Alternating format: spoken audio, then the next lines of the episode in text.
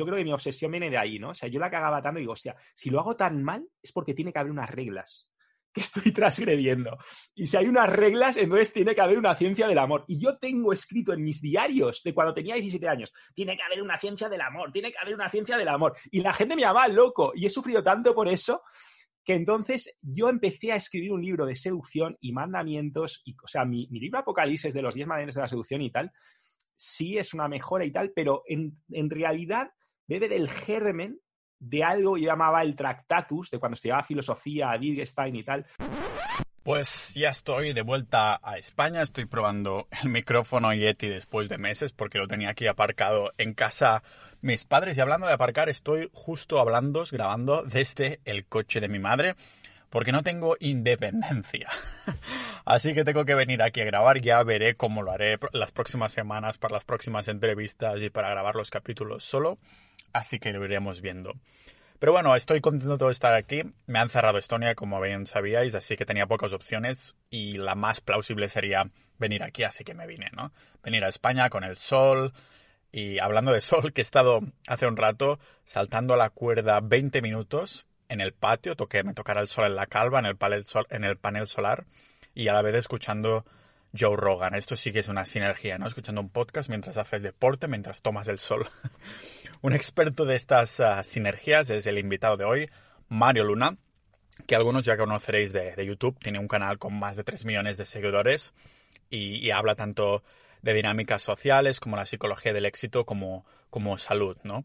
En lo que considera los tres pilares. Hacía meses ah, que grabamos, yo diría que un par de meses aproximadamente, que grabé esta conversación con, Mario, que salió muy interesante.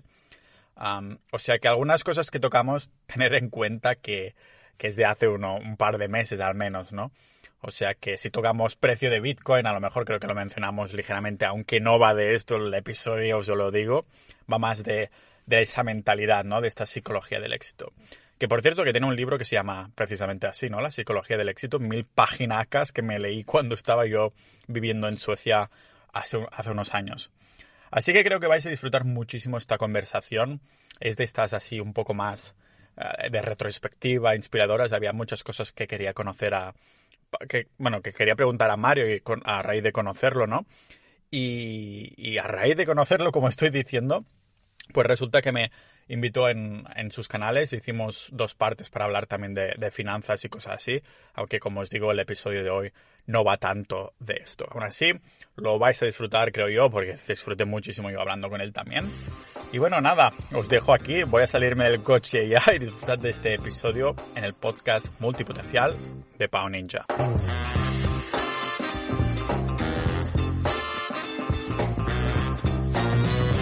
¿Por qué un día simplemente no puedes dormir y dices, guau, me voy a la playa a grabar y a decir los pensamientos que a mí yo también lo hago? Yo o los escribo o los grabo rollo para un podcast en un capítulo de 20 minutos o así, ¿no?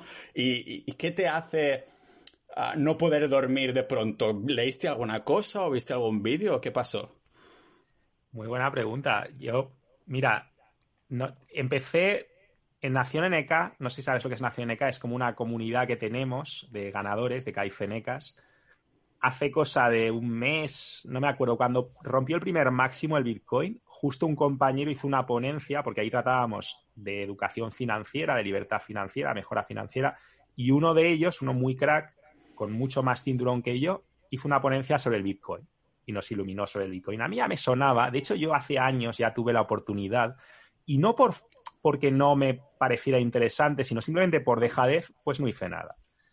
En esta ocasión salí del summit convencido de que yo iba a comprar Bitcoin. Pero de nuevo, uy, lo del exchange, uy, que tienes que poner ahora, tú, uy, que ahora no sé cuántos. Y lo fui dejando, lo fui dejando, lo fui dejando. Hasta que de repente un día digo, venga, va, voy a hacerlo ya, que si no. Bueno, pues justo ese ya fue en máximos históricos, en los 42. Mal, mal timing. Mal timing. O sea, para empezar, pero muy bueno para aprender, porque esas hostias es lo que hace de verdad que mía, tu mente inconsciente emocional, se implique.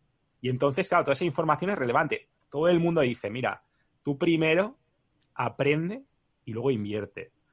Yo, entiéndeme, relativamente, porque hay un margen entre hacer el loco y la, y la, y la para, el, la parálisis por sobreanálisis, ¿vale?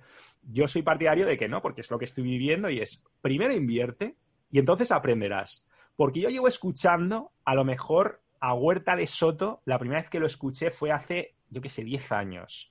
La primera vez que oí la palabra mm, rich, rich dad, poor dad, fue a lo mejor hace 20 años. O sea, no de la misma época que los púas, ¿vale? Yo a lo mejor venía en el coche haciendo absortismo y caía un absortismo de, de seducción, otro de Kiyosaki, otro de Tim Ferris, pero era, bueno, cosas interesantes, tal. En cambio, con el tema de la seducción sí que caló mucho más. ¿Por qué? Porque lo estaba viviendo. Pero no lo estaba viviendo. Entonces, con, a raíz de lo del Bitcoin, del hostiazo que me di, ¿no? Y tal, empecé, digo, hostia, lo mismo, la misma información que estaba recibiendo antes, es que ahora es distinto. Porque ahora constantemente estás preguntando, a pero, pero ¿cómo lo aplico? Pero ¿y aquí qué pasa? Pero esto. Entonces, no podía. Literalmente, pasé una época, además que lo publiqué en mi canal, en, mi canal de Mario Una Video Podcast, no podía dormir, literalmente. Y no porque yo dijera, no, es que quiero saber mucho de esto. No, es que mi mente inconsciente no me dejaba no absorber y además ha coincidido en una época, en la época en la que estamos, con la pandemia, con las restricciones, con las privaciones, con las crecientes privaciones de libertad, con cosas muy sospechosas, yo no quiero entrar en esto, pero cosas que dices, wow, wow, o sea, me siento más vulnerable que nunca. Yo, mi proyecto, la gente, el mundo. Y entonces, esa conciencia de decir, para mí el dinero siempre había sido importante, yo nunca lo había ocultado, pero no era vital, no era, no era mi, mi prioridad. Para mí había otras cosas prioritarias y además yo hablaba mucho de realización profesional. De hecho, el NetKaizen es salud extrema, dinámicas sociales, psicología del éxito. Y la psicología del éxito la enfocábamos mucho hacia la excelencia, la mejora personal, la optimización de procesos, sí, también tener un, un cierto control sobre tus finanzas, pero no esa obsesión a lo Kiyosaki, ¿no? Por, por hacerte rico. Claro, esta época lo cambia todo, porque de repente empiezas a ver primero esta experiencia personal, ¿no? De decir, joder, tú fíjate lo que me habría costado a mí justo después de salir del summit con este compañero, porque yo también aprendo en Acción NK, que tenía un cinturón superior al mío, haber dicho, oye, lo hago ya. O sea, por no hacer caso, entonces la moraleja fue, mira, por no hacer caso te ha pasado esto. Segundo, vives en una época horrible ahora empiezas a oír noticias de que es que ya no puedes hablar de nada, la censura, el peligro que corren nuestros proyectos. Entonces es más imperioso que nunca, justo ahora cuando me estás haciendo esta entrevista, que acaba de pasar lo de Wall Street Bets, que, es como ya decir, venga, vamos a enseñar ya el culo del sistema, ¿no? De lo amañado que está. Y dices, pues si está amañado en esto, y yo mi experiencia, yo sigo a auténticos cinturones negros en el ámbito de la salud, en el ámbito también, bueno, en el ámbito financiero. Entonces, me estoy dando cuenta de que incluso con ciertos temas políticos e ideológicos, me estoy dando cuenta de que esta censura, estos ataques al, empoderamiento humano, ¿y qué es lo que empodera al ser humano? Pues la salud, la economía, o sea, el tener una autonomía financiera te empodera, tío, te hace mucho más libre, te da opciones, te, te obliga a no tener que, o sea, no te obliga a pasar por ciertos aros, ¿no?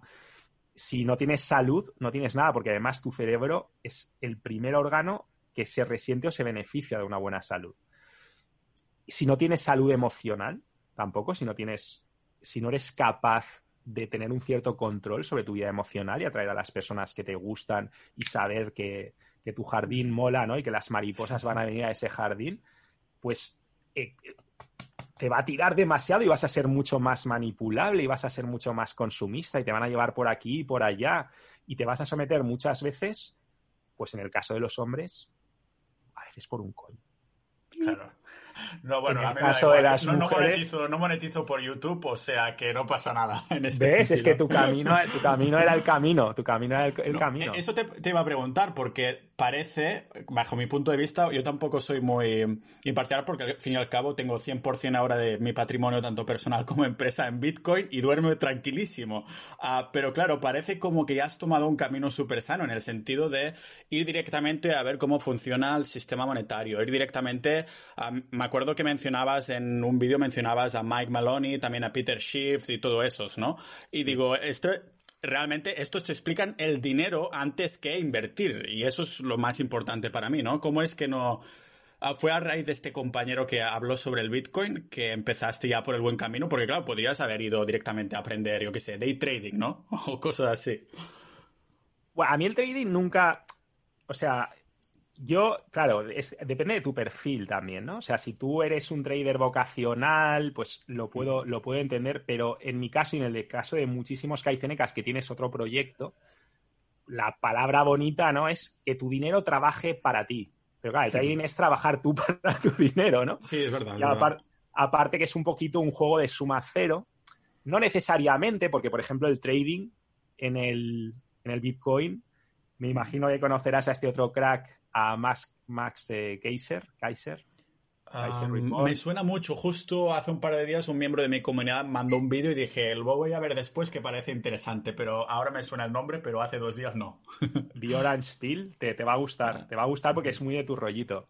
Pues este y también, bueno, creo que este que el que dice mucho también es Michael, ¿cómo se llama? El, presidente este de, de MicroStrategy, eh, ah, Sailor, Michael Sailor, Sailor, Michael Sailor, Michael Sailor. Él habla de cómo es un agujero negro el Bitcoin que absorbe toda la energía monetaria. Entonces, claro, incluso la especulación, incluso el trading, lo que hace es, uy, ah, que este, que este activo resulta que es súper fluctuante, ¿no? Que, que eh, precisamente por ese peligro que tiene y por ese atractivo que atrae de, de, la avaricia, pues atrae a un montón de especuladores se, presta muy bien al trading, pero claro, eso hace que atraiga más masa monetaria. Más masa monetaria llama más la atención, llama más la atención, más argumentos en favor del Bitcoin. No sé por qué te digo esto, tío. No, te decía un poco porque el, te preguntaba por qué no trading, que parece, bueno, es lo que comentabas ahora, ¿no? Que entonces trabajas tú para el dinero, ¿no? Entonces, claro, hay como un cambio de paradigma en lo que es tu proyecto también, ¿no? Porque a, mí me da un poquito de rabia, entre comillas, que mucha gente asocia el éxito, por ejemplo, al éxito financiero y es como solo un ámbito, ¿no? hay mil, mil, trillones de CEOs que, pues que son súper infelices, que solo se dedican a hacer dinero y tal, ¿no? Entonces, ¿ahora crees que a lo mejor antes las finanzas, pues el éxito financiero no era tan importante y se podían con estos tres ámbitos era más que suficiente y ahora vas a incluir a lo mejor otro cuadradito de, de Kaizen que sea de colorio, que sea amarillo, que sea inversión o cómo te lo planteas? más que nada para ponerme dentro de tu cabeza, a ver qué me explicas y cómo lo ves ahora. Pues te has puesto muy bien, me siento muy comprendido porque es casi lo clavas, casi que es exactamente eso. Yo más, más que un cuadradito, yo lo, lo meto dentro de psicología del éxito. Lo que cambia es el énfasis. Es decir, yo ya hablaba en mi libro Psicología del éxito y dejaba algunos cuantos conceptos, porque a mí todo esto ya me sonaba, es lo que te decía antes. Yo, yo a lo mejor a, Mike Maloney, que es pues ya hace años, muchos años, que, la primera vez ¿no? que, que oí de él y tal. Pero es lo que te digo, es la intensidad. Y al final es lo que tú dices, es que yo realmente mi percepción de la vida era, bueno, es que mucha gente, y yo me incluyo, o sea, el NetKaizen te va a dar las llaves para que tú seas excelente en lo que quieras ser, ¿no? Profesionalmente. Y si lo tuyo es hacer dinero, pues hacer dinero. Pero evidentemente, siendo el dinero importante, porque es una fuente de poder, y eso jamás lo he negado y jamás he sido hipócrita con, con eso, o sea, siempre he dicho, no, no, el dinero es importante. La pregunta es cuánto. Pues antes yo consideraba que cierta cantidad de dinero para vivir desahogadamente era más que suficiente. ¿Por qué? Porque estamos presuponiendo que vivimos en un régimen de libertades, de derechos garantizados. Cuando tú ya empiezas a ver un montón de síntomas en los que quizás ahora no debamos entrar porque sería un follón, pero ya empiezas a ver un montón de cosas ¿no? que, que ponen todo esto en jaque, de repente, hey, ahora todo cambia. Ahora resulta que el dinero ya no es solamente un instrumento más o un ingrediente más de tu felicidad. Es también una garantía de libertad. Y por eso, pues herramientas como el Bitcoin son tan peligrosas, porque peligrosas no para nosotros. Sí, ya, ya, para, para el status quo, ¿no? Un poco. Y, exacto, y yo de hecho, mi mayor parte del escepticismo con el Bitcoin, yo tengo ahora mismo mi, el 80% de mi portafolio como mínimo es Bitcoin. Y lo que no es Bitcoin es sobre todo para darme hostias, para jugar, para aprender porque necesito aprender. Y también porque no descarto que alguna criptomoneda que juegue por ahí que dé un pepinazo en algún momento. Pero yo realmente mi fe principal a la hora de la verdad es el, es el Bitcoin, ¿no? Y aún así tengo miedo. O sea, no duermo tan tranquilo como tú que te estaba escuchando hace un momento.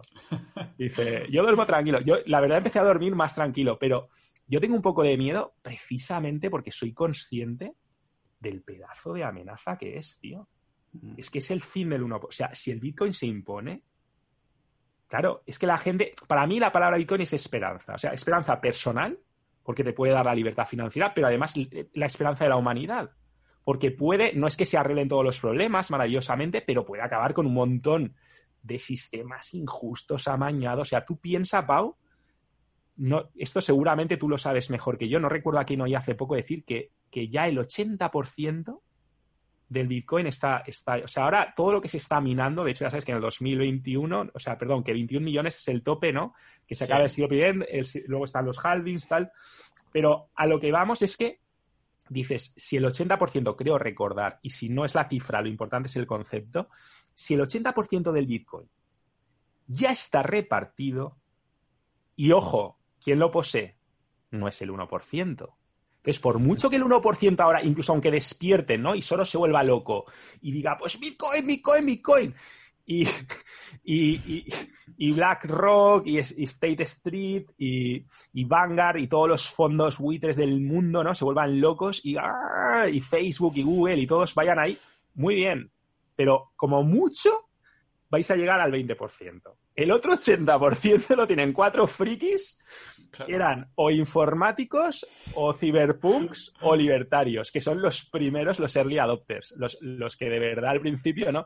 Entonces, yo no sé ese mundo que nos depara, pero no es lo mismo. No es lo mismo, o sea, es, es, un cambio. Es, es que esas, es que no, yo no veo matemáticamente cómo no. Entonces, claro, tampoco veo cómo no lo van a atacar. Claro, yo tampoco lo veo exactamente cómo se puede atacar siendo descentralizado. No, digo, ¿cómo, no, cómo no lo van a intentar atacar? Ah, vale, vale, vale. ¿Cómo no? No veo cómo no lo van a... Por todos lados, eso seguro, eso segurísimo.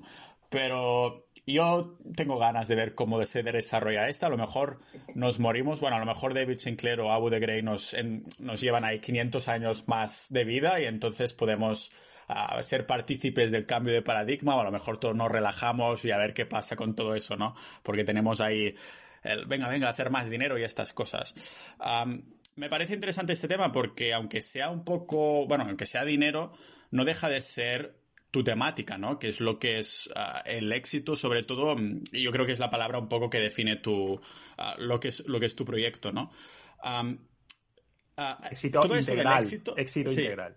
El éxito integral, exacto. Ah, pero que ahora incluimos también uh, finanzas cada vez más, ¿no? Que va a ser potenciar más. Es que, Pau, te lo digo, yo además lo dije en el vídeo este en el que salí de la me no puedo dormir, no puedo dormir. Es que además lo hice para poder dormir, porque no podía dormir. Y era de no poder dormir de aprendizaje, ¿eh? de, ganas de decir, ostras, lo que me he estado perdiendo, tío, este es un mundo increíble. O sea, es que, claro, no sabías que existía algo así, ¿no? Algo tan, tan radicalmente... Es que puede ser la mayor revolución desde Internet. O sea, esto le puede hacer las criptomonedas y el DeFi en general, porque ahora también hemos visto que, ya no solamente hace falta, quiero decir, las finanzas descentralizadas son también clave para evitar cositas como lo que pasó con Robinhood y ya yo te diría the everything. O sea, todo descentralizado, porque redes sociales que se cargan al presidente de la nación más poderosa de los del mundo. O sea, si eso lo pueden hacer, ¿cómo de poderosos serán? Es decir, hay que descentralizar todo. Es la, es la única esperanza de la humanidad, ¿no? Entonces, claro, yo de repente me, veo este mundo y la verdad, Pau, es que yo no me podría mirar al espejo si en esta situación nueva, porque el mundo cambia, no, no abordo este tema. Y de hecho también te estaba escuchando hace un momento que mola mucho tu podcast, por cierto. Aprovecho para felicitarte. Gracias. Mola mucho, mola mucho. Me identifico mucho con muchas cosas, sobre todo con lo de ninja.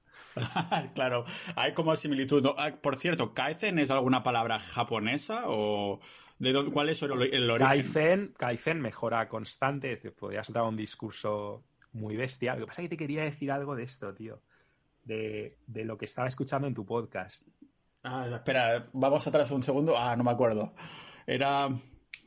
Ah, bueno, da igual. es, que era, muy importante porque, porque tú decías algo, era, era, algo del Bitcoin, ya no me acuerdo. Bueno, el caso es que yo no, yo no me podía mirar al espejo ahora si no, si no abordas este tema a lo bestia porque creo que la situación cambia. Exacto, ya sé lo que te quería decir. Claro, que, tú, que yo te escuchaba después y digo, hostia, qué fuerte, tío. Es que hemos... Eh, sin...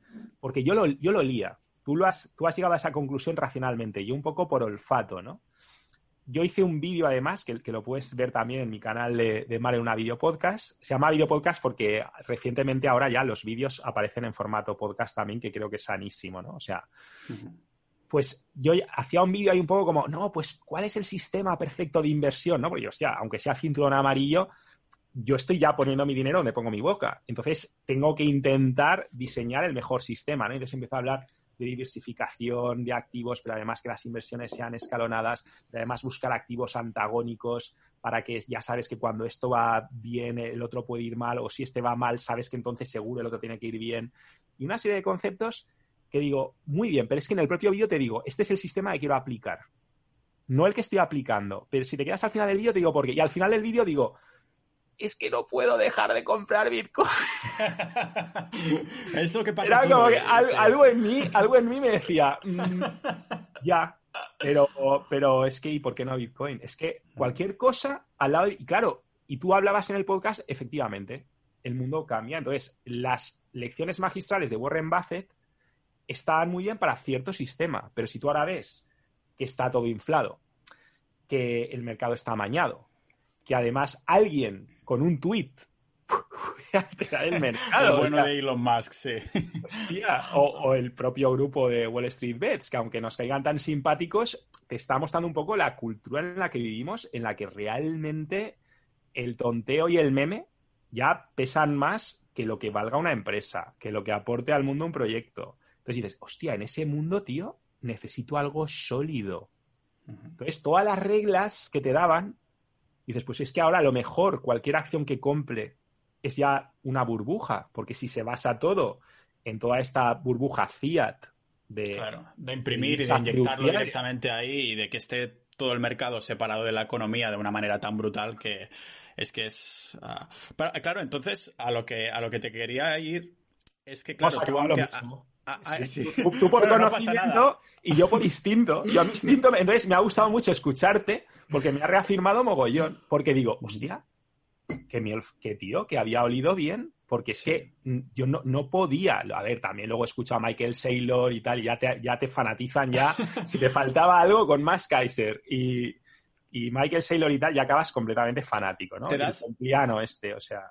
¿Te das cuenta de algo, Mario? Que todas las personas que conozco que han indagado, indagado, indagado en Bitcoin, nadie sale de ahí. O sea, no hay ni una persona que diga, no, no, es que he indagado y esto no me cuadra y me voy, me voy a, diversificar. Nadie. O sea, todas las personas no tienen por qué ser un coco, tienen por personas que simplemente se informan. Hostia, tengo esta pregunta de Bitcoin que no me cuadra, voy a intentar responderla. Vale, la respondo, me cuadra, voy a buscar más. Nadie, ¿cómo puede ser? Yo creo que esto no, no es casualidad. Entonces, claro, en, en las en la psicología del éxito y demás, tú tocas un poco de, finanzas, pero claro, haces a nivel de control de gastos, a control de dinero en general, ¿no? Ahora, por lo que veo, sí, un poquito de inversión en general, pero, pero muy, digamos, a nivel, oye, es una cosa más. Pero ahora no, es, una cuestión de supervivencia, como ahora. Ahora es una cuestión de vida o muerte. Entonces ya ahora lo vas a enfocar más a lo que es la libertad financiera como para, para ser libre, ¿no? En este sentido, por lo que estoy, o como, no sé si lo estoy poniendo defensa personal financiera. Por eso digo que, me gusta tanto tu concepto de ninja, porque el Ned Kaizen, que antes era, lo llamaba la ciencia de la felicidad, la ciencia del éxito integral, el arte marcial de la felicidad. O sea, yo ya digo, no, es un sistema de defensa personal para defenderte de los ataques de la vida, porque la vida te va a atacar. Claro, cuando estudias el sistema dices, coño, es que está todo amañado para que yo palme, para que me palme en el amor, para que palme en la salud. Eh, es que la pirámide, hay un episodio de Los Simpsons que dicen la pirámide alimenticia, ¿no? Está, invertida. Y era un chiste de Los Simpsons, pero es que cuando empiezas a rascar dices, pues no se va mucho. Mm. No se va mucho. Te podría poner mil ejemplos. El sol es súper mal. Bueno, no te quiero decir nada que tú estás en Estonia. Pero ole tus gónadas, ¿eh? Pedazo de... Yo ahí, tío, eres mi héroe. Solo por eso. ¿Sabes? Ah, más que nada para lo que yo he vivido también en Suecia, en Canadá y en Finlandia, ¿no? Y lo había pasado bastante mal algunas épocas, porque precisamente por el sol, yo lo culpaba de esto, ¿no? Pero aquí he ido a, cafeterías a, trabajar a la misma cafetería y me he hecho como muy amigo de las baristas, o sea, de rollo que me invitan a cuando quedan y todo eso, ¿no? Y, ya no me siento como, o sea, esas malas épocas no me han pasado y digo, eso puede ser seguramente por el tema de simplemente las dinámicas sociales, ¿no? El ser social, ya hemos visto en varios estudios, el estudio ese de Harvard más largo que se hizo de toda la historia, de 70 años, que lo que son las relaciones sociales era de esas cosas que nos hacía ser felices, ¿no? Que después también está ligado a la longevidad, ¿no? Las sinergias que tú hablas también, ¿no? Ah, entonces, claro, digo, no he visto el sol, sí que me he ido tomando vitamina D, pero eso ni mucho menos a nivel de ver el sol, de que te toque la calva en mi caso, ¿no? Ah, pues digo, ha sido el hecho de ser social que, pues que he podido sufrir, entre comillas, el no ver el sol. No, me he sentido ningún día ahí que digo, ostras, la falta de sol. A lo mejor era un poco la excusa que me ponía, no sé. ¿Tú porque a dónde estás viviendo, por cierto? ¿Desde dónde hablamos? Yo estoy en una zona muy tropical conocida como Valencia. Ah, vale, sí. Las... y, y, yo fíjate que yo soy muy desconfiado y muy escéptico por ejemplo, yo lo del toda esta milonga del clima, que hay clima climático y tal, yo soy, a ver, no, yo no te digo, no soy científico, pero hay cosas que no me cuadran porque cuando ves las predicciones que hacían hace 20 años, dices, pues Valencia no tendría que existir, ¿no? O sea, y esto lo llevan alimentando y cuando ves a la Greta esta, pues no es la mejor publicidad precisamente y cuando ves todo el dinero que hay detrás, en fin, bueno, que no soy mucho de esto, pero que en Valencia estamos ahora en enero y nos estamos torrando. Buah. Entonces, Digo, a ver si va a ser verdad lo del clima climático este. Igual que la providencia. Yo no creo en la providencia, pero es que... ¿Qué es la providencia? No, pues esto, este tema de que los astros se han alineado porque tenía que ocurrir y entonces... Ah. Ni soy muy religioso ni nada, pero tú, por ejemplo, ahora has aparecido justo cuando a mí me ha dado la movida. O sea, eso es muy providencial, es un ejemplo de providencia, ¿no? La providencia, tal. Entonces, mira, ya ves. Hay. Eso me, acuerdo Pero en tu caso, por lo que decías, perdona, de las rubias, ¿no? Que te veo que ahora estás como muy rodeado de rubias. Eso también, eso también. Todas son rubias, en verdad, es verdad. No me claro, ¿eh? ya, ¿quién quiere sol con tanta rubia, ¿no? Ya con, con tantas emisiones de luz dorada. ellas. Ya, ya, te dan ahí con un poquito que te suplementes para que sus rayos complementen la vitamina D. Debe ser esto lo que me faltaba, seguramente, ¿no? Ah, pero yo creo que igualmente el sol, ah, justo hoy, de hecho, hemos empezado a hablar y se programaba un episodio del podcast sobre la exposición el frío que me hacía gracia porque he visto algunos estudios que decían que los ah, bebés que nacen en meses de frío son los que acostumbran a tener una vida más larga, más longevidad, ¿no? Mm. pero claro, después dices, ¿cómo puede ser si España, por ejemplo, tiene el nivel de vida más alto? Nivel de vida, perdón. ¿Cómo es? La palabra, no me sale. esperanza. Esperanza de verdad, exacto. Pero claro, eh, después se suman todos esos factores que comentábamos, ¿no? Pero hay que diferenciar esperanza de vida media, esperanza de vida máxima, que con esto se hace mucha mm. demagogia, ¿eh? ¿Cuál, ¿Cuál es la diferencia? Pues la esperanza de vida media es la media de lo que viven los españoles. La esperanza de vida máxima es cuántos, o sea, cuánto es lo máximo que puede llegar a vivir un individuo por ejemplo, en las tribus, ¿no? Cuando hablamos de dietas ancestrales, de estilos de vida ancestrales, de por qué a lo mejor el sol no es tan malo, de por qué el contacto con la tierra es necesario, cuando hablamos de por qué ciertos alimentos pueden generar problemas, entonces siempre te dicen, no, pero es que en el paleolítico vivían 35 años. Esperanza de vida media. ¿Qué pasa? Que si tú tienes un montón de bebés que mueren a los dos meses los pobrecitos por infecciones, por picaduras de insectos, porque se los comía algún depredador, por mil historias los pobres, ¿no? Te baja muchísimo la esperanza de vida media. Pero en muchísimas tribus, si tú llegabas a los 45, a partir de ahí la esperanza de vida media ya era igual a la de un occidental. Pese a que estaban expuestos a muchos más problemas. Entonces, claro, tienes culturas donde sí que la esperanza de vida media no necesariamente es muy superior, pero el, el número de supercentenarios es larguísimo. Entonces, ahí es donde te estás acercando al potencial biológico del Homo sapiens.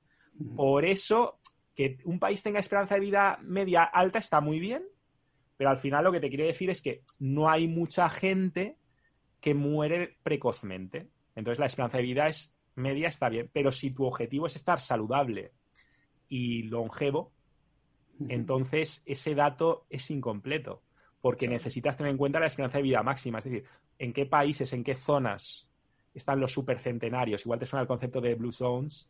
Sí, sí. como Okinawa o como ciertas... claro, entonces mirarías ahí, ¿no? De, porque al fin y al cabo son donde viven más la mayoría, que viven más tiempo, exacto. Es como el que lo hace bien, claro, lo hace... Claro, de hecho, esto que me que comentas ahora. Pero tú sigues con las rubias, ¿eh? Que eso, eso seguro que aumenta tu esperanza de vida, la media, la máxima y la del otro lado, seguro. Sí. De momento también es por el COVID que no me he ido, pero el otro motivo, el verdadero, es las rubias, realmente.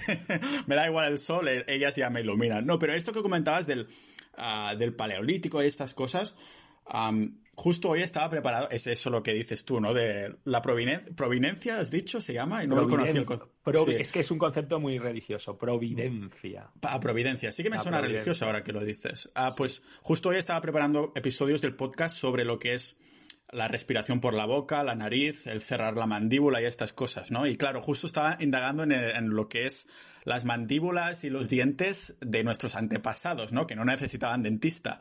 Porque claro, como masticábamos tantas horas y tal, vi un, y por la microbiota. Por la microbiota también. Eso no indagado. No, es que no te dejan, no te van a dar mucha información sobre esto. No interesa, sí es que es una cosa impresionante, pero vale, no, no te quiero desviar de tu. Ah, sí, no. De lo que te apetezca hablar.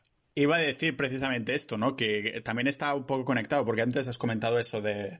Ostras, que el sistema monetario y eso, y ahora yo pienso y digo, pues es que hasta las comidas tan blandas que nos metemos y todo eso, que entonces hace que dormamos con la boca abierta, que entonces esto es de lo peor. Yo estoy empezando a dormir con la boca encintada, que estas rubias que comentábamos, uh, bueno, lo de dormir con alguien, eh, el concepto de sexy tiene que cambiar, yo creo también. Es un tema también cultural, porque si tú arrastras a alguien a tu sistema de creencias, a tu tribu, entonces sus valores también cambian. Entonces de repente para ella Pau con la boca encintada puede ser la cosa más sexy del mundo. Pero claro, para eso primero le tienes que vender tu moto, ¿no? Y hacerla de tu tribu. Y una vez ella ya es correligionaria contigo y adora al mismo Dios, entonces todo es armónico y perfecto. ahora que estamos en este tema, tengo curiosidad también uh, si hubo un punto de, de inflexión porque tú estabas a tope con el tema de PUA. Yo me había informado a saco cuando estaba viviendo en Croacia, me parece que hace cuatro o tres años. Entre Croacia y Rumanía es cuando tuve mi época de PUA más como que yo de confianza cero y, menos hablando con nadie por la, por la calle, ¿no? Pero al final te fuerzas y entras en ese momentum que dices, al final es de ego, que digo, digo, ah, soy el puto amo, estoy entrando a todas, ¿no? Pero claro, tengo la curiosidad. Yo estaba siguiendo en esa época los de RSD, que ahora también se han, ido bastante más tarde que tú en el hecho de divergir en distintos temas que no fueran solo PUA y demás. Ah, ¿En qué momento dices, Buah, ah, hay más cosas aparte del tema de ser pick-up artist y el tema de seducción o dinámicas sociales? Y voy a entrar en estos temas que también me interesan mucho y, y sí hubo miedo ahí, ¿no? De decir, ostras, la audiencia que he ganado hasta ahora era solo de este tema. ¿Me van a aceptar esto también? Porque me acuerdo que hace unos años había mirado que tenías tres canales distintos. Y creo que uno de los vídeos que vi para entonces es cuando te levantaste también, no sé si tampoco habías podido dormir y dices, Buah, hoy me, me he levantado, lo he visto claro y los he juntado todos, ¿no? Que es un poco el problema que yo tengo como mi marca, entre comillas, es un poco multipotencial, ¿no? Que me gustan tantas cosas que digo, pues no voy a crear una marca distinta para cada una, simplemente voy a hablar de esto, ¿no? ¿Tú en qué momento dices... Y tienes tendencia a reinventarte, además, ¿no? ¿A qué? A reinventarte. Ah, exacto, sí, sí, sí. Yo también, tengo ese vicio. Ah, por, eso, por aquí iba, ¿no? De Compartimos vicios. ¿Fue un poco reinvención o cómo te lo planteaste en este sentido? A ver, a mí de los americanos y el PUA no me preguntes demasiado porque yo en esto soy muy prepotente, ¿vale? En otras cosas puedo ser más humilde, pero aquí tengo una prepotencia porque es verdad que yo admiro mucho, no, te lo digo, admiro mucho a Mystery, a De Angelo, a RSD, o sea, creo que han hecho cosas muy grandes, a Jagler, que no se le conoce tanto, pero tengo que decir también que yo, cuando los conocí, fue como... Ah, no estaba loco. ¿Sabes lo que te quiero decir? Porque yo tengo 44 tacos, Pau. Y yo cuando tenía 17, y no había besado a una tía todavía, ¿vale? O sea, no había besado a una chica con 17 años y la, no te imaginas lo que la cagaba. Por eso yo creo que mi obsesión viene de ahí, ¿no? O sea, yo la cagaba tanto y digo, hostia, si lo hago tan mal es porque tiene que haber unas reglas que estoy transgrediendo.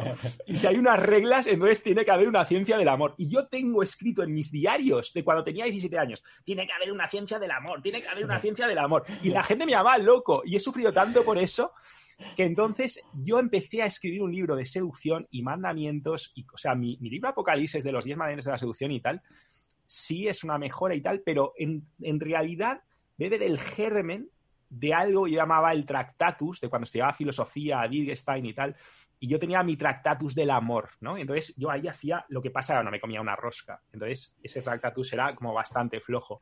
pero claro, pero no, pero teoría, pero que ojo, ¿eh? que había es como lo del Bitcoin, ahí había cierto olfato. Aunque claro, yo eh, tenía ese problema. Y entonces cuando flipé en colores al irme a Formentera y entrar en contacto con los italianos, todo esto es mucho antes de los, de los pick-up artists y entrar en contacto con el Mellao al año siguiente en Ibiza, cuando yo ya creía que era Dios.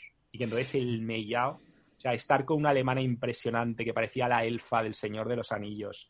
Y yo imagino que tú la verás muchas así, ¿vale? Imagínatelo, o sea, y estaba ahí ya quitándole la camiseta, tal, y estábamos ahí, y de repente se pone a llorar. Y yo, ¿qué pasa? Es que el mellao, no sé qué, estoy enamorada. Y estaba loca por el mellao que no paraba de cepillarse días y luego volvían de sus países, de Suecia, de Alemania, volvían traumatizadas a perseguirlo. Y era, lo digo con mucho cariño, un morito argelino con un curro de mierda, no demasiado agraciado y mellao. Wow. O sea, es decir, estaba años luz de gente que había en Ibiza que parecía escapada de un videoclip. Y estaba, y este tío era, un, era espectacular. Entonces, cuando me hablan de los americanos, yo, pues, primero es verdad que entré en contacto con Mystery. Es verdad que mi primera obra, por respeto, pues me influenció mucho con el Barose y tal, y su método. Pero es que luego dije, hostia, esto no, esto aquí fallan cosas, ¿no? O sea, ¿por qué tiene que ser lineal? ¿Por qué tengo que proyectar primero valor, luego cualificar? No, no, espera, yo conozco, yo veo casos de que primero cualificas o primero proyectar eh, romance, luego proyectar el valor que te falta, luego esto de las secuencias no está bien. Entonces, sacamos las, eh, eh, las, las escaladas críticas. O sea, la secuencia típica con 16 escaladas críticas, era todo súper diseccionado. Entonces, tú a mí me preguntas ya en el 2012, yo digo, lo siento, el más vacuaro ya es mejor que cualquier mierda que te encuentres por ahí. Por eso digo que soy un poco prepotente en eso, aunque sí que es verdad que admiro mucho a pioneros como Ross Jeffries, como, como de hecho tengo una entrevista con él. Tengo también una para ti, guardada desde hace dos años, con tu amigo Aubrey de Grey. Ah, vale, ostras. El día que me anime a editarla y a subtitularlo o a doblarlo. aparte porque es algo muy feo, tío. Es algo muy feo, entonces no, me hago el ánimo. Pero, bueno, el, ponlo en podcast entonces solo. Por eso lo hago yo, porque digo, así no me ven la... No me tengo que preocupar si me ha afeitado este lado de la cabeza y todo lo pongo en podcast y ya me olvido. En parte sí, pero es que también en parte me hacía tanta ilusión, tío, tenerlo. Claro, es que al sabu de creer, hombre, sí.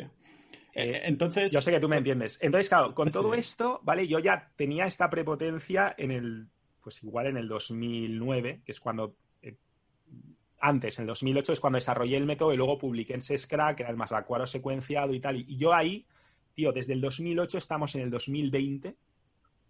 Puede haber alguna limada, alguna cosa, pero es que ya, es que es el método ya prácticamente perfecto. Y yo digo, pasan los años y que si RSD y que si no sé cuántos y RSD y su madre y tal. Yo digo, lo siento, o sea, hay conceptos con unos resultados espectaculares y tal, y yo y tienen mucha experiencia y son super cracks y seguramente los sueltas por la calle y ligan más que yo. Pero como científicos, como tener un sistema que dices, esto es escalable, lo aplicas a cualquier persona, velocidad de aplicación, comprensión de las dinámicas sociales, de qué está pasando realmente, y de, poder en menos tiempo y con menos esfuerzo obtener mejores resultados, lo siento, pero creo que no, no hay nada igual en el mundo. Que está feo decirlo siendo español, porque los españoles siempre estamos un poco, ¿no? Por ejemplo, pues como yo con el Bitcoin, que estoy ahí, por favor, enseñadme.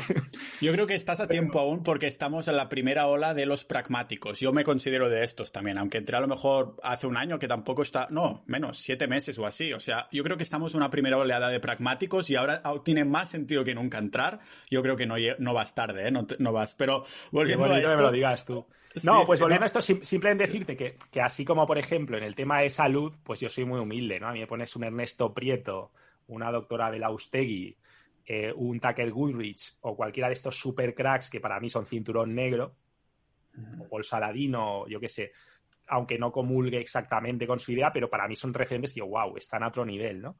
O, por ejemplo, en este tema de las finanzas, pues también digo, eh, pues si en la salud soy cinturón verde, en esto soy cinturón amarillo, ¿no? He dicho antes cinturón amarillo, no, en salud es igual un poco más, aunque de esto estoy también subiendo rápido. Pero, pero en el tema de las dinámicas es como... Y entonces es cuando yo mismo, con ese enfoque totalmente científico que sí tenía en común una cosa con todos los pick-up artists y con Ross Jeffries y con todas las corrientes que había, tenía una cosa en común. Y es que estaba enfocado en diseccionar las interacciones y en ver cómo cazar la mariposa. O sea, esta es la mariposa y yo la voy a cazar. Ti, ¿cómo funciona? ¿Vale? ¡Pam! A por la mariposa. Vamos a entender a la mariposa. Vamos a estudiar su comportamiento y vamos a cazar a la mariposa. Y, de nuevo, dándome un ostión, porque me dio un buen ostión, me acuerdo una mañana del 2011, después de haberme ligado a una chiquita que me encantaba, y por la mañana despertarme con ella y Pau, decir, pero soy Mario Luna, ¿qué me pasa? ¿Qué me pasa? Pues me pasa... ¿Perdón? ¿Qué pasaba? O sea, porque ¿algo de salud o qué? No, inseguridad. ah, inseguridad. Inseguridad. Y estaba en el 2011, yo ya era un gurú y yo ya enseñaba a la batalleres a ligar a los chicos por ahí, salía con ellos, tal, pues por todas partes, de noche, de día. Pero como todo el sistema estaba basado en hackear las dinámicas sociales y en hackear las interacciones para generar una fantasía, ¿no? Faltaba un poco la consistencia, ¿no? Es decir, estaba muy enfocado en el marketing del producto. Entonces, cuando luego tú dices, hostia, mi cliente ya está empezando a investigar más sobre el producto, ahí estaba el tema. Esto también me pasó mucho con las rutinas, ¿no? Con las rutinas, que me acuerdo cuando empecé, que era una pasada porque es verdad que tenía un efecto muy explosivo, pero era como coger un, autobús, ¿no? Que te sube de A a B y aquí te coges un tren que te lleva de aquí a, allá, en lo que es la escalada. Pero es como, hostia, si me quedo sin rutinas o, se me acaban o justo aquí en medio no tengo ninguna, no, no, no, no, no, puedo ir. Si me subo a una rutina ya estoy seguro, hasta que se acabe, hasta la siguiente rutina. Y sé que así voy a avanzar con la chica, ¿no? Y me voy a poder acostar con ella. Pero como me quede en medio sin ninguna, o cuando el día que se me acaben, amigo, a ver qué pasa. Entonces, claro, ahí tenías la sensación de decir, vale, tengo un sistema muy potente y tal, pero es de marketing del producto, no es producto. Entonces, yo le di una vez una frase que me dio mucha envidia a Jagler, Wayne Ellis, es su nombre, que decía, eh, cuanto más tiempo paso con una mujer, más convencido es, o sea, más, más le voy a gustar. O sea, el tiempo juega a tu favor, ¿no? Es como con el Bitcoin. Eso mola. Eso mola. Y yo no tenía esa sensación. Entonces, a mí eso me generaba mucha, mucha envidia. Y ese 2000, creo que fue día de Año Nuevo de 2011, que si no recuerdo mal, fue justo, por eso me acuerdo. Además, habíamos salido todos los instructores la noche anterior, tal, y, que no, no, ocurría mucho. Instructores sin alumnos, pocas veces nos reuníamos y salíamos, ¿no? Y era ahí pues, una noche exitosa. La mayoría habíamos tenido un éxito muy bonito y tal. Y me levanto con esa chica y, hostia, es que esta chica me mola hostia, es que justo ahora me siento más inseguro que anoche, cuando la lógica retroactiva debería hacerme sentir, y generalmente era así, ¿no? ¿Por qué? Porque yo tenía todo el rato esa discrepancia entre lo que estoy vendiendo y lo que hay aquí. Por ejemplo, el, también la disonancia que me generaba, eh, generaba mi propia profesión, el ser Mario Luna. Es decir, o sea, eh, hostia, ¿yo de qué trabajo? O sea, soy profesor de ligar, no sé qué. Entonces, esto siempre daba por culo, ¿vale? De hecho, teníamos una frase que era la muerte silenciosa que era cuando se enteran, ¿no? De que eres Mario Luna y de repente, ¿qué ha pasado? No, no, ha pasado nada, o sea, se ha evaporado, no existe, no responde, no, nada, ¿no? Y es curioso porque ahora justamente Mario Luna tiene el efecto contrario. O sea, ahora yo ser Mario Luna me hace ligar más, no menos. Antes era al revés. Y entonces, sí, a partir de ahí es cuando empecé a darle vueltas al concepto de ganador. Y por eso en Apocalipsis, los diez mandamientos, ya introduzco el concepto de ganador ganable, activar su punto GG.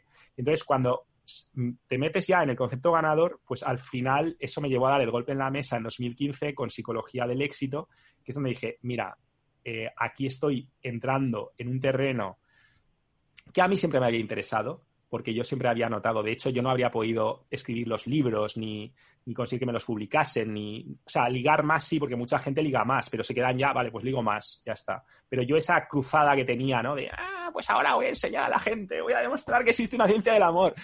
Eso ya era más personal. Y entonces yo sí que tenía mucha influencia de, lo que llamo la psicología del éxito, pues si no, no habría podido hacer eh, lo que he hecho. Pero no lo había nunca vendido. O sea, nunca lo había ofrecido, nunca había hablado de ello y me di cuenta, dije, esto es parte esencial del rompecabezas. Esto es parte esencial. Si tú quieres éxito de verdad, necesitas esto. Y entonces cuando surgió el concepto de, en lugar de perseguir a la mariposa, cultiva un jardín que las atraiga. Que ojo, también mucha gente cuando oye esto, ah, pues sí, no, yo solamente voy a hacer inversor y rico y no sé qué y tal, y, fuentes de valor. No, a ver, que conozco a un montón de tíos super cracks, millonarios o super exitosos en lo que hagan, o ingenieros, o que van a descubrir la vacuna contra el cáncer o premios Nobel, que se comen los mocos. Es decir, está bien tener un jardín, pero también tienes que entender de mariposas, porque es que luego tiene la mariposa y tú, eh, ¿qué hago con ella? ¿no? Eso, eso también me pasaba a mí de pequeñito, ¿no? Entonces, Ahora es cuando ya ese tema digo, ya está, o sea, lo tengo claro. Y claro, luego te das cuenta de todas las sinergias que hay también en el ámbito de la salud. Yo he tenido muchos problemas también por seguir ciegamente, ciegamente, incluso radicalmente te diría, ciertas recomendaciones oficiales, ser más papista que el Papa, eh, exigir tratamientos convencionales, o sea, el decir, no, pero tráteme más, doctor, cuidado con lo que deseas. Yo he tenido muchos problemas, entonces eh, me di cuenta también de que después, justo por, por, rascar por otros lugares, y no estoy hablando para nada de medicina alternativa, estoy hablando de ciencia, ciencia con mayúsculas, pero no ciencia tabacalera. ¿Vale? O sea, no la, no, no la ciencia oficial, no la verdad oficial, la verdad científica, porque la verdad oficial muchas veces obedece a intereses. Entonces, de la misma forma, hablábamos antes que tú estás súper concienciado de cómo el sistema económico está mañado, cuánto te sorprendería del 1 al 10 que fuera algo muy similar con la salud, con el amor. Y qué casualidad que son todo cosas que empoderan al ser humano porque esa conexión a ti te... Hombre, fíjate si te empoderan que a ti las rubias te están permitiendo aguantar a no sé cuántos lados bajo cero, ¿no? O sea... Sí, sí, yo contentísimo, loca. O sea, estoy acorde con este cambio, me... totalmente acorde con ello. Y mírate que... te falta levitar, tío. O sea, a ti te falta levitar. Estás súper zen ahí, o sea, seguro que tomas buenas decisiones inversoras porque estás como iluminado, ¿no? Estás ya Supongo que a largo plazo lo decidirá por nosotros, ¿no? Porque yo creo que lo son. Y estoy tan convencido que duermo tranquilo, pero eso no lo sabemos hasta dentro de un año. Yo creo que ahora está totalmente alineado y, supongo que porque está alineado con estas, con lo que pienso, ¿no? Con lo que he leído, con lo que me he informado y precisamente por lo que comentábamos de, ostras, nadie se sale de ahí, ¿no? Todo el mundo dice, pues cada vez estoy más convencido y voy más a tope. Pues entonces, uh, por eso duermo tranquilo. Pero claro, yo tampoco, por eso siempre digo, no estoy haciendo recomendaciones, yo estoy, es un diario personal, así es como está catalogado el podcast en iTunes, diarios personales. al fin y al cabo trata de todo por esto, ¿no? Porque antes tenía un podcast que era, iba a ser solo de tema de inversiones, cuando aún no estaba ni en Bitcoin, ¿eh? Y dije, no, no, porque yo no soy ningún tipo de eminencia de esto. Me gustan muchos temas y prefiero que me, que me asocien un poco al ese aprendiz de nada, maestro de no, maestro de todo, ojalá, ¿no? Maestro de nada, aprendiz de todo o algo así, me parece que es la, esa frase, ¿no? Ah, por, claro, yendo a esta línea, te quería preguntar ese 1 de enero, ¿no? De 2000. Lo, que pasa que has dicho algo muy clave, ¿eh? Te lo tienes, lo tienes apuntado lo que vas a preguntar. Es que quería decir algo que has dicho que es muy bueno. Dime, dime. Porque has dicho, no, el tiempo lo dirá y tal. Pero yo creo, Pau, que aunque palmemos Bitcoin, o sea, yo, yo soy campeón de eso. Además, te voy a poner dos ejemplos. Uno, cuando entré y luego con el FOMO, que también fui. O sea, y mira que lo sabía, y yo ahí digo, eh, me estoy saltando mi sistema. ¡Pum! Pues otra vez volví a palmar, porque volví a comprar en pico, me entró la ansiedad, hay mucho FOMO que te como, y ale, ya otra vez a entrar otra a comprar caro. Yo siempre te enseño hasta en el amor, ¿no? Compra barato, vende caro. Pues nada. Pero, pero no, pero has tocado algo muy clave, tío, y has dicho, es que yo siento que es lo que tengo que hacer, ¿no? El tiempo dirá, ya, pero es que aunque el tiempo nos quite la razón, hay una cosa clave y es que en este momento es lo más racional. Sí. O sea, en este momento, cuando de verdad eres valiente intelectualmente, es lo más racional. ¿Puede pasar algo? Puede pasar algo. Yo, por ejemplo, tengo mis dudas, eso si quieres hablaremos con el tema energético, con toda la energía que consume el minar Bitcoin. Y tengo también mis dudas por lo que decía antes. Digo, es que esto a las élites, tío, aunque también hay trolls por ahí, eso está más claro que agua, está clarísimo. Entonces, eh, yo, yo tengo, ¿no? O sea, Michael, Michael Saylor dijo un 1%, ¿vale? O sea, yo tengo un 1% de un cisne negro que tal, que puede hacer que esto no funcione, aunque existan todas las razones del mundo para funcionar. Pero claro, es que ese es el tema, que existen todas las razones del mundo para que sea la mejor opción disponible. Entonces tú estás haciendo lo correcto, aunque te salga mal, porque esto es lo que yo planteaba el otro día en mi vídeo cuando salí del armario y digo, a ver, ¿qué me podría perdonar? Tú, no te, tú, te podrías perdonar a lo mejor cierto fallo con esto, pero si es lo que tú crees y estás convencido y tienes argumentos y, y, has dedicado muchísimo tiempo a estudiarlo y a decir, a ver, a ver, ¿en qué me llevo? Hostia, es que no, aunque la gente piense que estoy loco, eh, es que parece lo más racional. Entonces, ¿tú te podrías llegar a perdonar en el futuro? Si palmas con estas inversiones y tienes que volver a empezar, va a ser muy doloroso, pero sobrevivirás y te lo podrás perdonar. Ahora, si por las tendencias o porque siempre ha sido así, no, es que, siempre, es que el hombre siempre ha muerto, hasta que deje de morir, es que el hombre nunca ha volado, mira a los hermanos Wright, ahora ya vuela, es que, claro, si por el siempre tal, y las reglas han sido estas, y tú lo planteabas de puta madre en tu podcast que acabo de escuchar, decías, oye, que, es que hay cosas que son relativamente recientes. O sea, cosas más gordas han caído, imperios más grandes han caído. Entonces, el dólar es un bebé realmente. O sea, es un experimento, el, dólar fiat, desde, desde 1971. Claro, la gente dice, tiene 200 años. En verdad, el dólar tiene el mismo nombre, pero al fin y al cabo es una moneda totalmente distinta desde hace relativamente poco. Y mira el euro, 20 años de vida. Así, solo, o sea, Bitcoin tiene la mitad, o sea que tampoco hay tanta diferencia, ¿sabes? En este sentido. Sí, totalmente. Entonces lo que decía es que tú te lo, que al final, aunque fuese doloroso, te lo puedes perdonar. O sea, tú y yo nos lo podemos perdonar. Pero tú imagínate que nos dejamos llevar por esto por esta tontería de no, es que la sensación, ¿no? Del siempre ha sido, del tal, y hacemos lo que no es racional, y luego pasa lo que, lo que tu razón te dice que va a pasar, que es que el sistema monetario va a colapsar, que esto no es sostenible, que la pregunta no es sí, sino cuándo. ¿Eso te lo vas a poder perdonar? Claro, no, no, no. Más, mucho más jodido. Sería, es que lo sabía, es que no sé qué, es que eso sí, sería totalmente así, eso sí que no me lo podría perdonar. Me gusta hablar contigo porque me pones en mi sitio a nivel, a ese nivel mental, ¿no? Porque el tema ah, razonal de, ostras, estoy, tiene todo el sentido del mundo, pero claro, no he pensado en esa psicología de por qué lo estoy haciendo, por qué estoy tan tranquilo, ah, y es antes habías tocado, por ejemplo, el tema de instinto, ¿no? Un poco el tema religioso, ese ¿cómo era la palabra? La providencia. providencia, ¿no? Claro.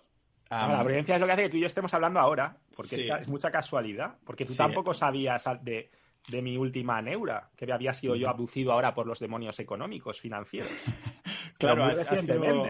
Sí, por eso, me hacía gracia hablar contigo precisamente por esto, ¿no? Porque, claro, yo por un lado, el éxito financiero se asocia al éxito en general, ¿no? Integral, como dices tú, pero por el otro también puede haber un éxito que no incluya éxito financiero. Totalmente, pero se tienen que dar las condiciones. Es decir, no somos seres aislados. ¿Qué pasa? Que yo crecí con la ilusión, no, vivo en una democracia donde cada uno puede aspirar. Entonces, para ti ser rico era tener acceso a más bienes materiales. Y a mí, como siempre me ha dado asco el rollito este de Instagram, de los barcos, las putas, el no sé qué, ah. los, el champán, me ha parecido súper hortera siempre, con todo mi cariño para Bilzerian, ¿vale? Que yo lo admiro hasta cierto punto, hasta cierto punto, pero yo no podría llevar su vida, me pegaría un tiro. O sea, me pegaba un mm. tiro. Entonces, claro, yo asociaba, tenía este revés psicológico. El dinero es bueno, pero pero hay cosas que no, que no, y que no valen la pena, y lo asociaba a estas cosas. Entonces, para mí, el dinero estaba muy bien, pero luego ya cada uno decidía el nivel de, felicidad que le reportaba, ¿no? Yo, por ejemplo, yo he vivido la felicidad de las conexiones, de, de, con chicas que me gustaban mucho. He vivido la realización de decir, uy, este experimento funcionará, de hacer autocoballismo con salud extrema. He vivido la realización creadora de hacer, de escribir obras y hacer cosas que a mí me, llenan muchísimo. Entonces, claro, yo digo, yo entiendo que otras personas a lo mejor necesiten un Ferrari, pero es que yo puedo ser toda mi puta, perdón, vida, toda mi condenada vida, feliz sin un Ferrari, perfectamente, ¿no? Y esto yo lo, tenía súper, súper asumido. Y entonces yo, teóricamente, te digo, sí, uno puede ser feliz sin ser millonario. O sea, sin tener libertad financiera. Pero en un mundo donde, donde yo veía esto como abstracto, ¿no? Y como y yo no veía en serio las amenazas.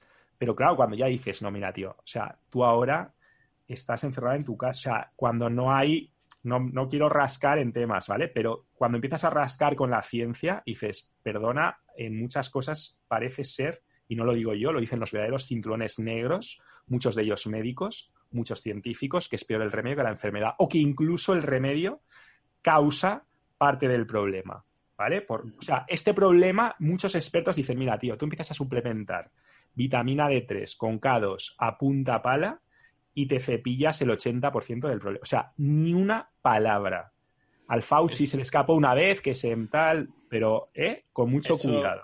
Eso lo comentaba precisamente la doctora Ronda Patrick en el podcast de Joe Rogan, que comentaba que en el Estados Unidos, los con datos de Estados Unidos, creo que era el 80% de los que tenían COVID severo, que les afecta un montón, el 80% eran deficientes de vitamina D, que es una maldita prehormona, o sea que define el 5% de toda tu genética, ¿sabes? O sea...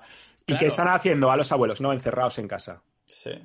Que nos dé un rayo de luz y nadie habla de suplementación.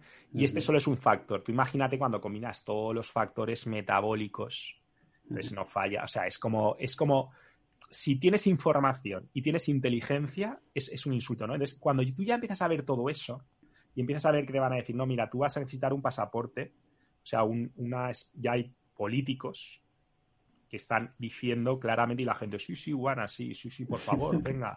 Eh, porque claro, como encima nos estáis llevando a la miseria, es que es súper fácil, porque una vez, una vez estás arrastrado a la miseria, pues oye, mátame, méteme lo que haga falta pero déjame trabajar, déjame abrir la persiana, porque si no, seguro que de esta no, salgo, ¿no? O sea, esa es otra, o sea, la total falta de consideración por el factor de muertes y de enfermedad y de sufrimiento que va a causar todas las repercusiones de la que han liado injustifica. El problema es que es injustificado. Y el problema es que no lo podemos decir, Pau. A lo mejor lo podemos decir en tu podcast, que lo escuchan cracks, gente muy crack.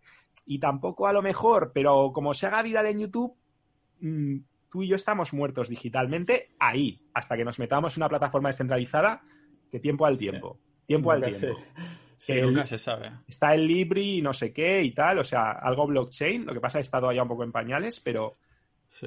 Lo que está claro es que hay una descorrelación total con lo que es el discurso que después las propias acciones de los que hacen estos discursos, ¿no? Ah, veíamos hace nada, ah, yo me acuerdo veía Pedro Sánchez y tal decir no sé qué, no sé cuántos, ah, bueno, lo típico, que no se pueden ir a los entierros, que eso es la primera oleada, ¿no? Pero después se podía salir por la noche, ah, o también esas reuniones que hacen los políticos últimamente, ¿no? Que, que dicen, no, no, no podéis hacer reuniones de tantas personas, pero después se van a meetings sin máscara, es mascarilla y tal, ¿no? Pero bueno. Yo, es, yo es un insulto a la inteligencia tras otro que entiendo que mucha gente no tiene el tiempo de informarse, pero también entiendo que el poquito rato que tenemos, pues a demasiada gente le va a encender la tele, ¿no? Yo no tengo tele en mi casa, sí que tengo una sauna que le gusta mucho a tu amiga, Rona Patrick.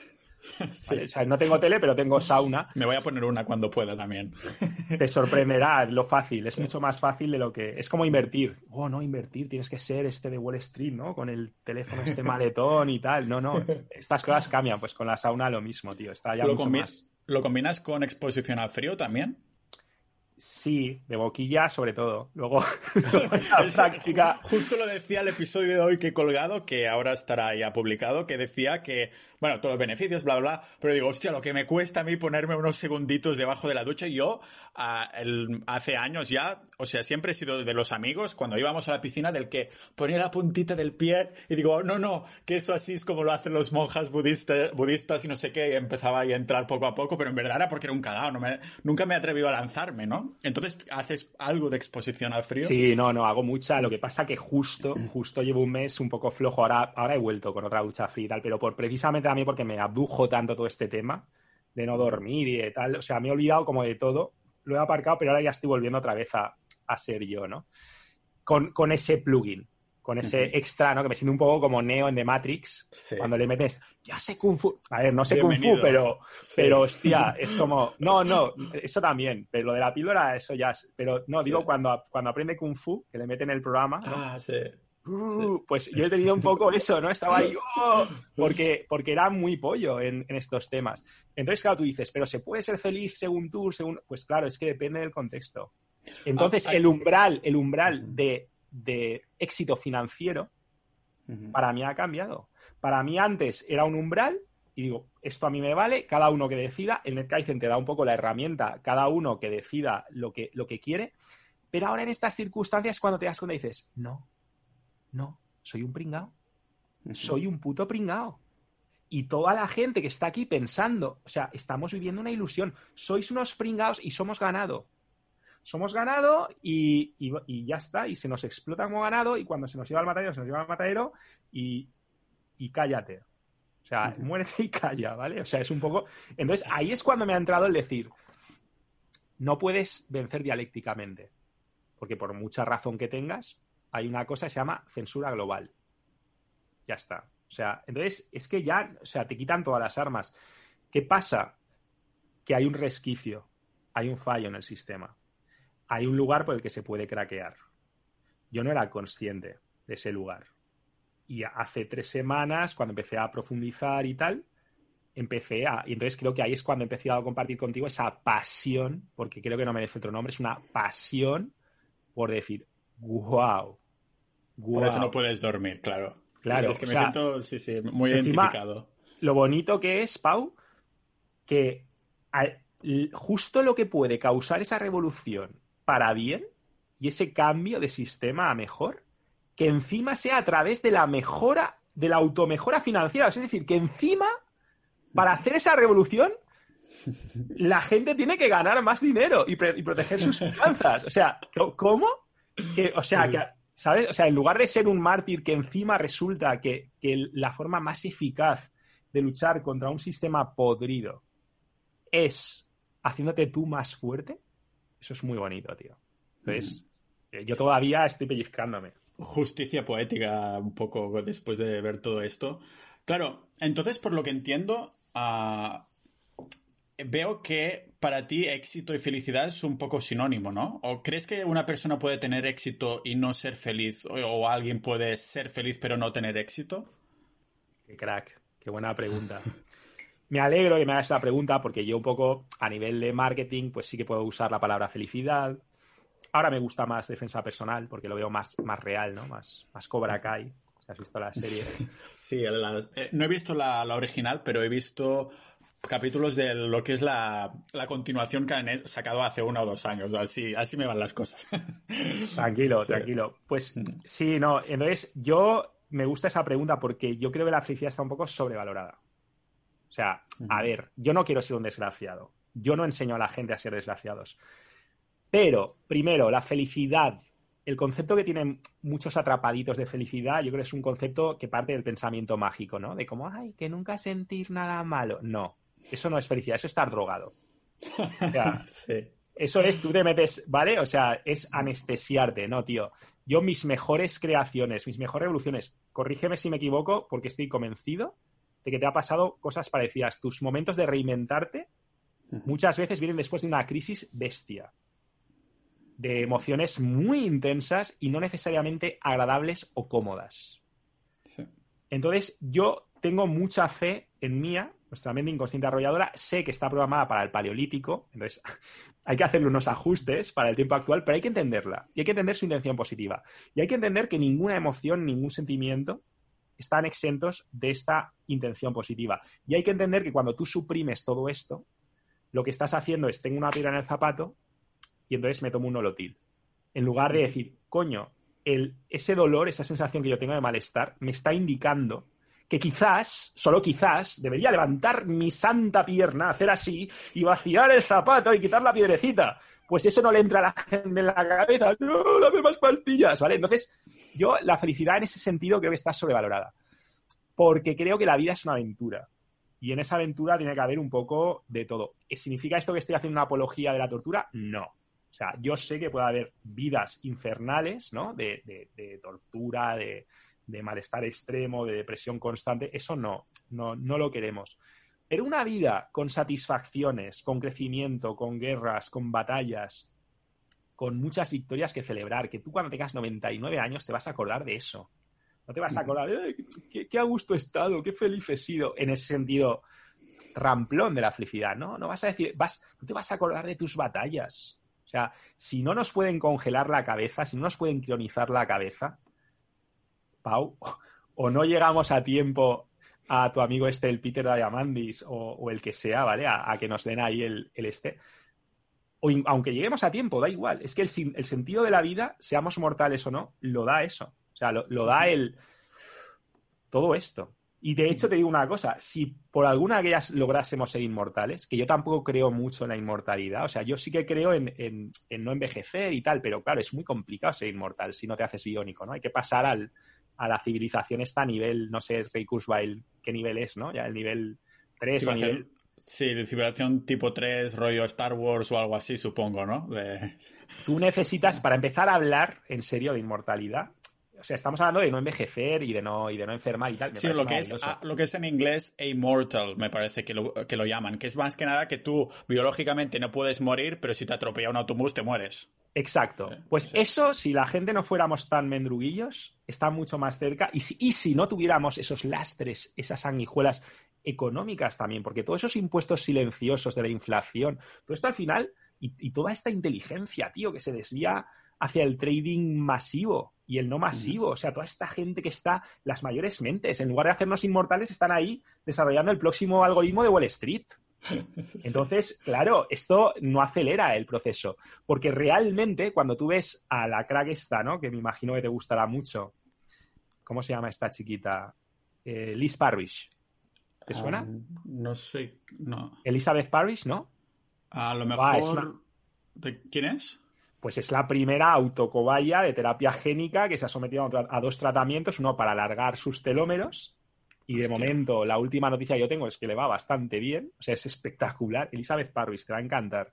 Pues busca, busca conferencias. En, Justo después lo voy a buscar, sí. Y, otro también para el tema muscular, la sarcopenia, ¿no? Pero el bestia bestia es el alargar los telómeros, ¿no? De, sus, y le han medido los glóbulos blancos y te dicen, no, pues sí, pues sí, pues ha retrocedido no sé cuántos años. Habrá que ver, porque estas cosas. Pero que te quiero decir que realmente el conocimiento está ahí. Eso es, eso es una puta pasada. ¿Vale? O sea, porque es, ah, porque es que independientemente de que te quieras morir o no, envejecer es un coñazo y es una enfermedad y a nadie le gusta. Y yo cada vez que me he sentido viejo, te, digo, todo lo que lo pueda posponer, mejor. ¿Vale? Entonces, eso es una maravilla. Y, por supuesto, todos los temas estos de, ¿no? De la sobrepoblación. Claro, si tú consideras a la gente culo bocas, o sea, si la gente, pero nosotros mismos, si nos comportamos como culo bocas, ¿tú qué eres? Pues soy un culo y una boca. O sea, yo consumo y, y ya está pues evidentemente eh, así no es sostenible. Pero si en lugar de eso somos generadores de recursos, lo que estamos haciendo es la tarta más grande y más grande y más grande y más grande. Y por generaciones de recursos entiendo no solo generar riqueza, sino también eliminar todo lo que sobra, ¿vale? Porque todas esas mentes, tú imagínate, cuando empiecen a diseñar sistemas, pues mira, tú sueltas a esta bacteria no sé qué y se come todo el petróleo que hay en el océano y todos los metales pesados. O sea, hay virguerías que la mente humana puede hacer. Y para muestra, el Bitcoin. ¿Vale? Entonces, eso es una pasada. A mí todo esto me flipa. Pero claro, para hablar de inmortalidad un poco, no de amortalidad que dices tú, ya tienes que llegar al punto de que dices, me subo a un avión, mala suerte, el avión se ha caído, pues haces así, joder, el traje tal. sí, de enchufar la mente, supongo, a la, red, ¿no? Supongo, entonces. Bueno, ese es el siguiente nivel. Yo el primero que te digo es ser un poquito más duros, porque ah, es, una, Sí, tío, es una vergüenza. Yo lo siento, es una vergüenza que, esto ahora pase un camión por encima. Claro, después de trabajarlo tanto tiempo, las duchas de agua fría y las saunas, que te pase un camión por favor. por favor. Y la rubia esta que tienes ahí de Estonia, pero, pero bueno, Pau, pero ahí qué ha pasado, ¿no? Y se queda así. Tanto que me has vendido y ahora mira, que no sirves para nada ya. ¿No? Es que se queda allá, se le acaba el chollo. Entonces, claro, eso no, es una vergüenza, eso no se puede permitir, ¿no? Y luego ya, pues sí, luego ya todos los debates, y ya el debate este que ha asustado un poco, ¿no? Decir, pues llegaremos todos a fusionarnos en una única mente, ¿no? Porque es un poco...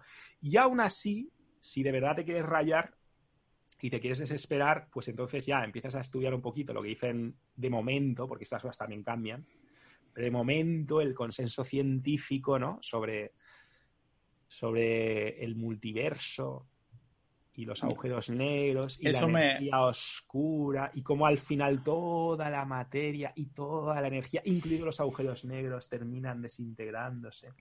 Mm.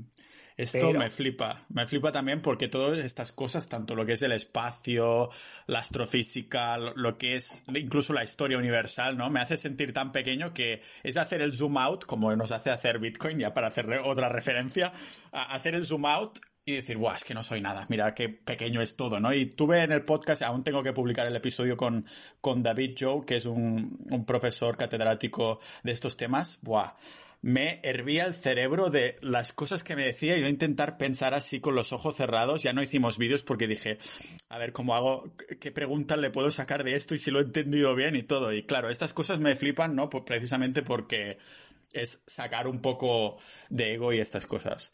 Pero... No, el, el ego, vamos, disuelto. Aparte es como un chute, ¿eh? es como un, algo así como una drogadura, ¿verdad? Es, te deja...